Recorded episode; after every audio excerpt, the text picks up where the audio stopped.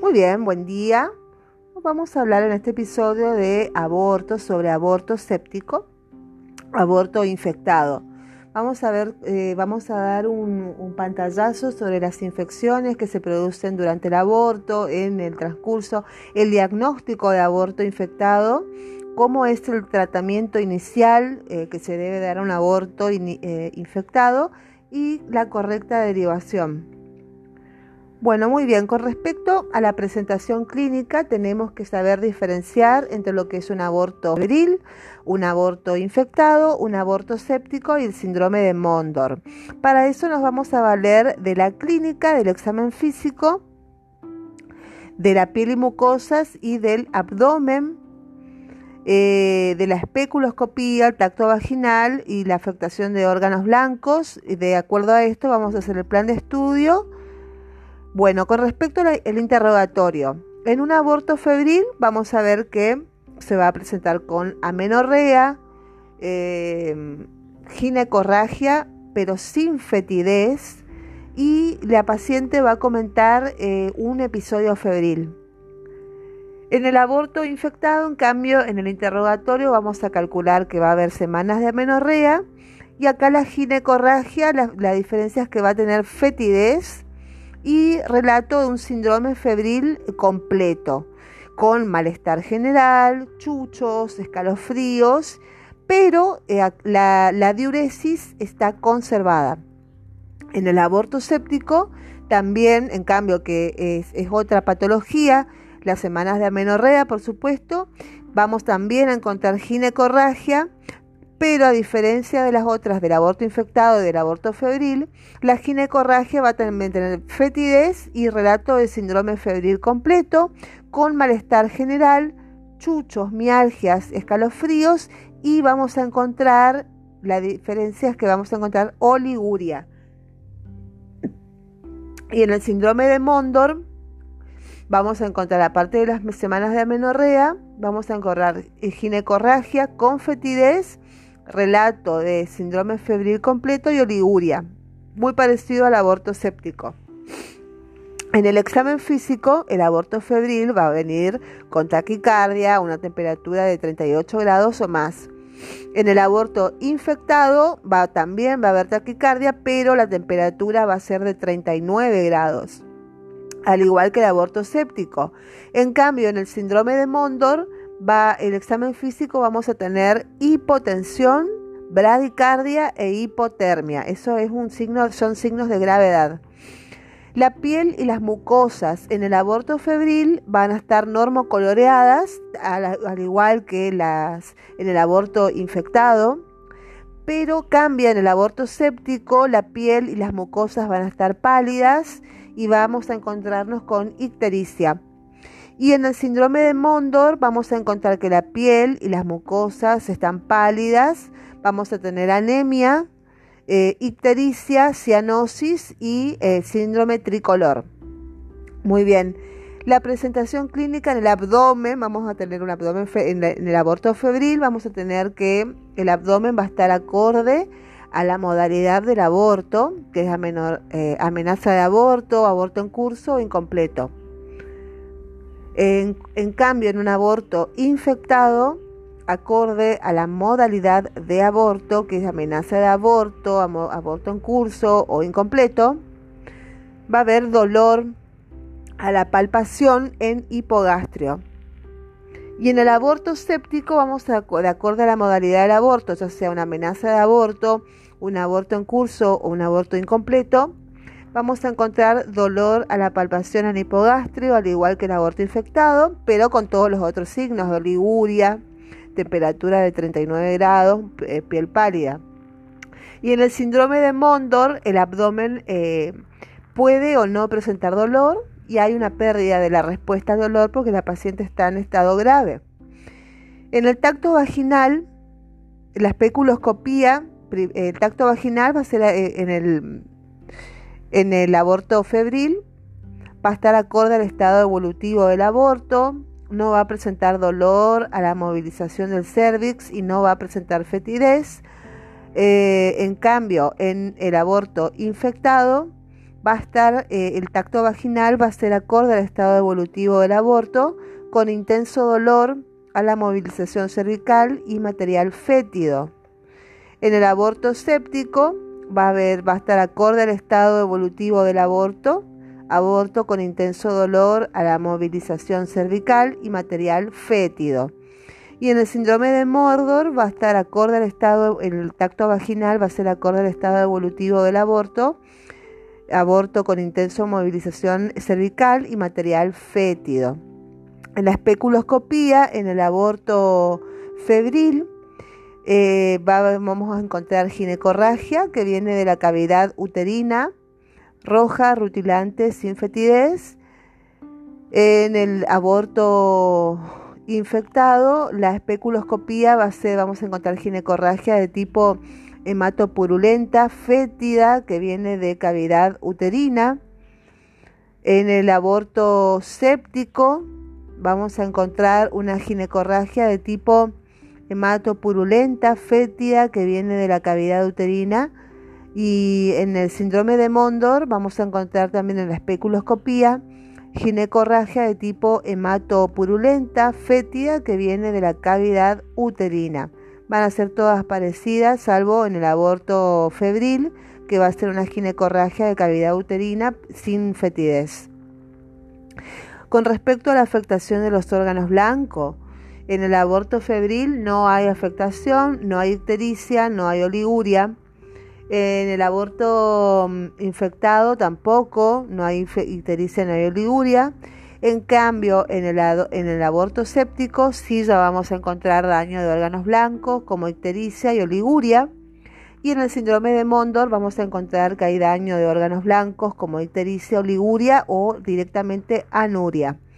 El plan de estudio que vamos a efectuar con respecto al síndrome que nosotros evaluemos, en el aborto febril vamos a pedir un hemograma, coagulograma, eh, glucosa y en, el, en el aborto en el aborto infectado vamos a encontrar hemograma patológico, hepatograma normal, perfil renal normal. En en el aborto séptico vamos a encontrar hemograma y hepatograma con perfil renal patológico. Y en el síndrome de Mondor vamos a encontrar hemograma, hepatograma y perfil renal patológico. Bueno, muy bien. Con respecto al aborto séptico, es la, el aborto séptico es la infección del útero y o de los anexos que rápidamente evoluciona a formas más graves por extensión a órganos vecinos o en forma hematógena. La mayoría de los abortos sépticos derivan de prácticas de aborto inseguro. Son infecciones polimicrobianas provocadas generalmente por bacterias de la flora vaginal, intestinal u oportunistas. El síndrome de Mondor. El síndrome de Mondor se conoce como síndrome de Mondor al aborto séptico provocado por gérmenes anaerobios esporulados como el Clostridium perfringens en el 80% de los casos. Suele aparecer dentro de las 24 a 48 horas de producido el aborto. Es extremadamente grave y presenta una alta tasa de mortalidad alrededor del 60%. Se trata de un síndrome tóxico hemolítico provocado por la endotoxina bacteriana, la tríada sintomática que lo caracteriza, que hace que se lo conozca también como el síndrome tricolor, es la existencia de eh, anemia, palidez, ictericia, amarillo y cianosis en color azul. Las manifestaciones clínicas o hemólisis severas son USHOC o coagulación intravascular diseminada o acidosis metabólica importante o insuficiencia renal aguda. La conducta terapéutica es la de sepsis y shock séptico.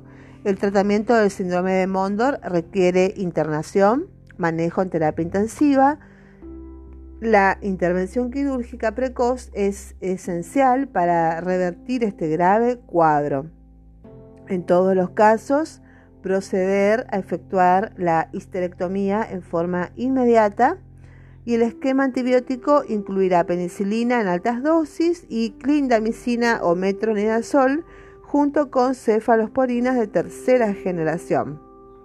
La conducta en un aborto infectado y séptico es internación y derivación, expansión con soluciones, antibióticos en asociación, antitérmicos y el plan de estudio va a ser hemograma, hepatograma, perfil renal, coagulograma, estado ácido base y examen cardiovascular y evacuación uterina que depende de la edad gestacional.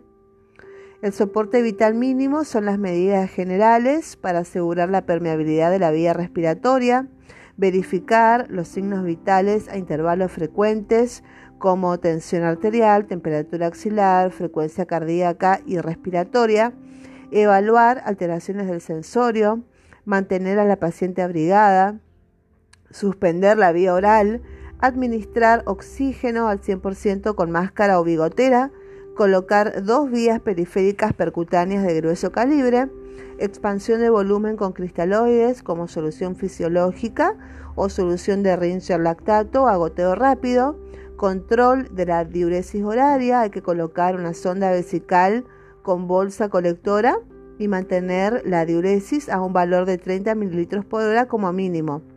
Indicar analgésicos en caso de ser necesario para el manejo del dolor indicar vacuna antitetánica y gamma globulina en caso de ser necesario y según esquemas de vacunación. En caso de sospecha de infección de lesión interna, tomar muestras para realizar el cultivo bacteriológico, pero si no se cuenta con esta posibilidad hay que iniciar el tratamiento. En las indicaciones de enfermería tenemos nombre y apellido, fecha y hora, control de signos vitales, Em, eh, control estricto de la temperatura, avisar eh, cifras iguales o mayores a 38 grados, hidratación parenteral con dextrosa eh, alternado con fisiológico a 56 gotas por minuto, ampicilina un gramo endotubo cada 6 horas y gentamicina 80 miligramos cada 8 horas más metronidazol 500 miligramos endotubo cada 8 horas y dipirona 1 gramo endotubo única dosis y nada por boca, higiene perineal y apósito en vulva. Firma, sello y en caso de disponer otro antibiótico que esté contraindicado, la gentamicina se puede recurrir a la ceftriaxona 1 gramo endotubo cada 8 horas con metronidazol cada 8 horas. Otra opción de usos de antibiótico es clindamicina, 600 miligramos cada 6 horas asociados a gentamicina, 80 miligramos endotubo cada 8 horas. Atención, el volumen de líquidos a pasar depende del estado hemodinámico de la paciente. Dentro de los antibióticos también se puede usar la cefalotina o la ceftriaxona más metronidazol o clindamicina más gentamicina. El tratamiento mínimo es de 15 días, pero se evalúa siempre la respuesta con posibilidad de rotación de los mismos.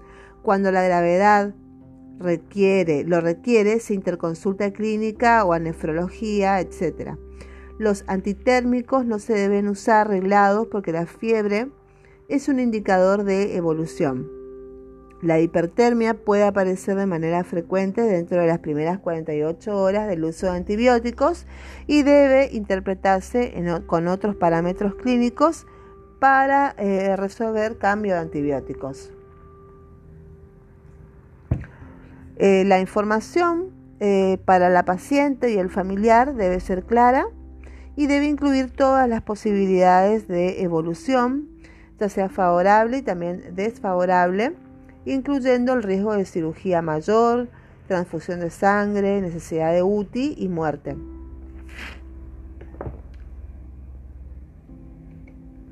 La derivación adecuada y oportuna. Es necesario implementar una pronta derivación y un traslado rápido para evitar que la salud de la mujer se deteriore aún más para salvar su vida.